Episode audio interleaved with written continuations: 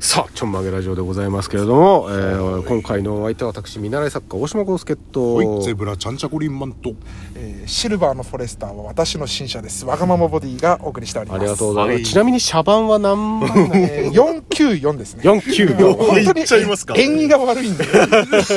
明日にでもあの、番号変えようと思うんで、交換します494。縁起が悪い数字、494。それが私の、あの、ナンバープレートです。なるほど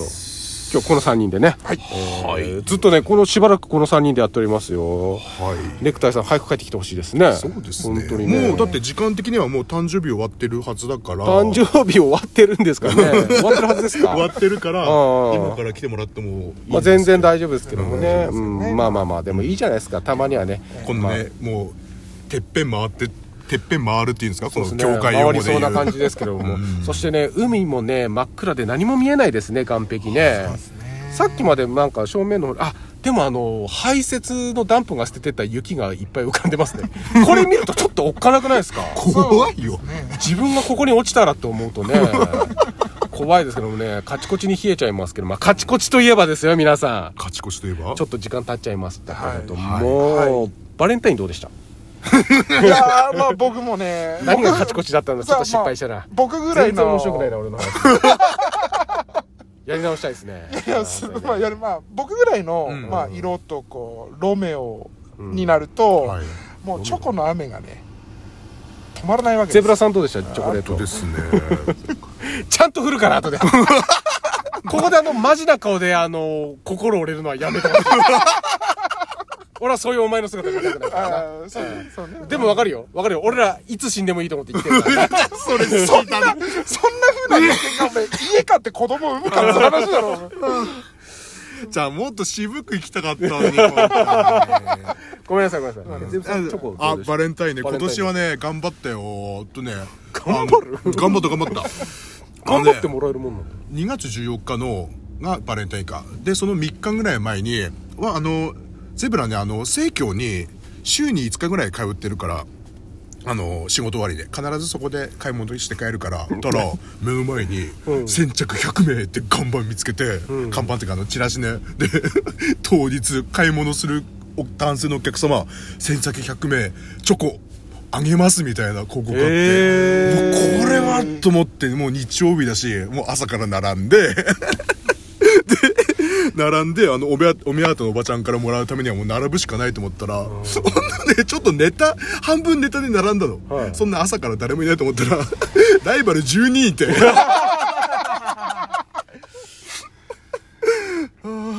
まあなんとか10人だからねライバルは。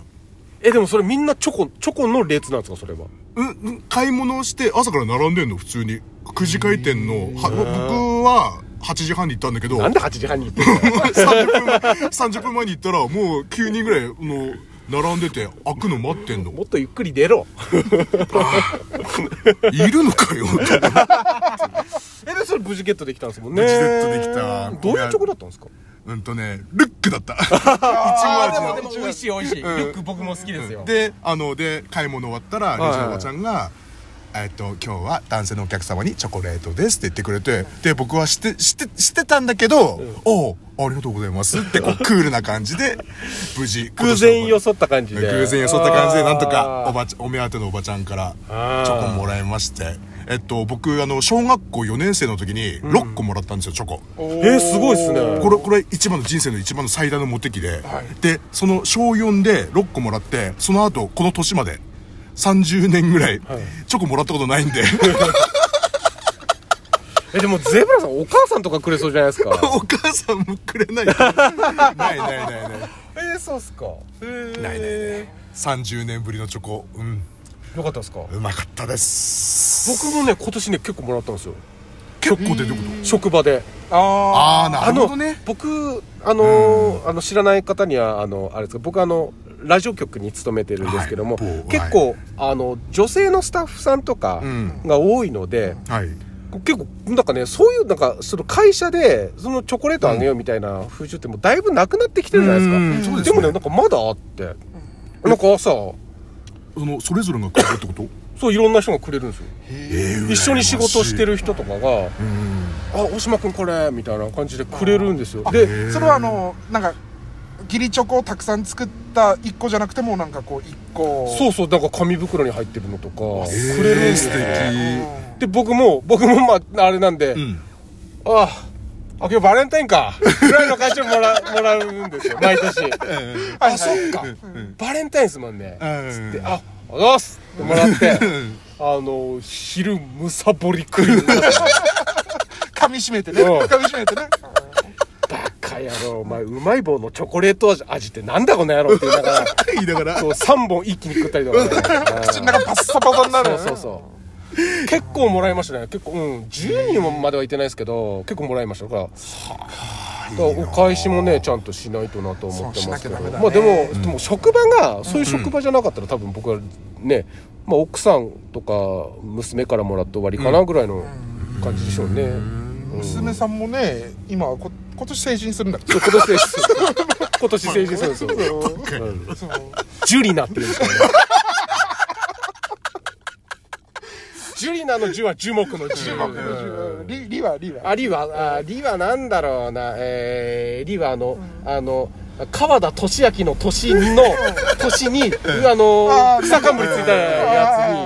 えー理科の理の上にこうそうそう草冠ついたやつねそうっすねうんかかあじゅああわあわああ、ジュリア、ああは、あの、亜熱帯のあですね。すっげえソバージュの感じすっげえソバージュの感やっと2歳になるんだよ、そろそろ。じそうかそうか そんな風にせんでくれよ。ああ。ワガモンポジションどうだったんですか僕ね多分この中でダントツ45個ええあの僕の僕もでもまあ、結果ネタとして一緒で、うんあの職場のおばあちゃん方ああーなるほだから平均年齢756ぐらいの 人たちからチョコレートをたくさんもらうどでもじゃあそれででもそのぐらいの年の人ってねあの、お砂糖貴重だから、そうですねお砂糖が貴重な時代の人だから大丈夫です愛ちゃん愛が愛とがこもってるちゃんと砂糖入ってるんですかそれだちゃんちょとちょっと入ってるちょっとあの大丈夫あのちゃんと日本でアップデートしてってるから大40丈夫ですかあ のお砂糖入ってる違う違うちゃんと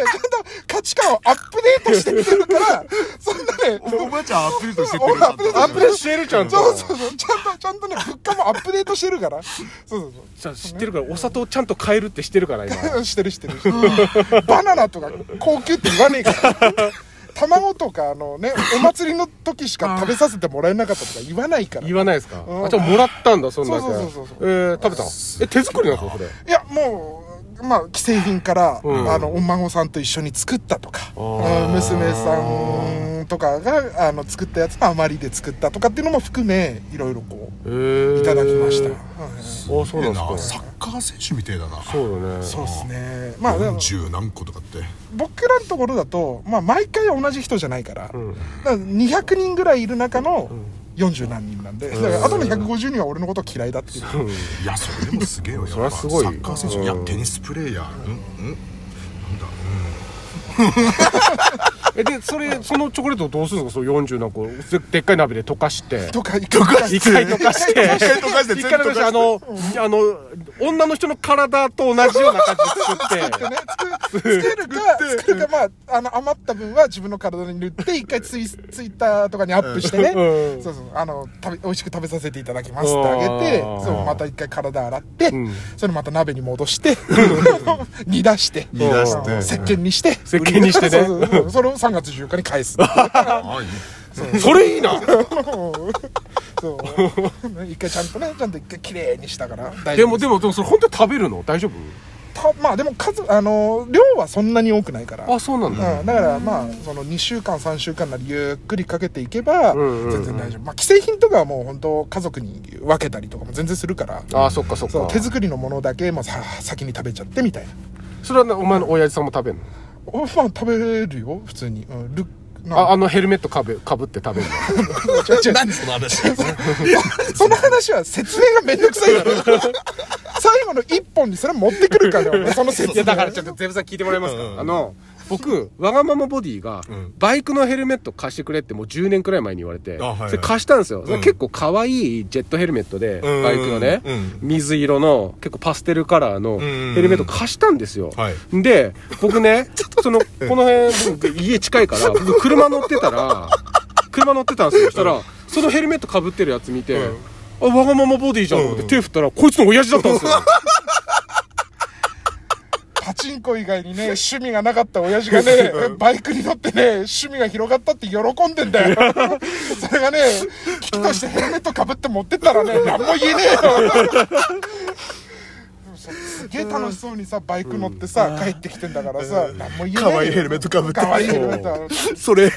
大島のやつだよとかっては言えないよ言えねないもうパステルカラーの水色のさ、もうねえ生協行って冷凍食品とかニコニコしながら買ってくんだぜもう父ちゃんウキウキだもんねうその父ちゃんも食うけどさうんいや食うんだったらよかったなと思ってお前あげてなかったらそれはお前あげなさいって言おうかと思ったんだけどまあそううんそれはよかったそうダースとかね、うんダースとか、ルックとかはそういうふうにあげる、うんあよかったよアルフォートとかさあよ かったうんうんうんもうねお父さんにもいっぱい食べてねあの元気になってもらってねうんだからうちの父親は元気だから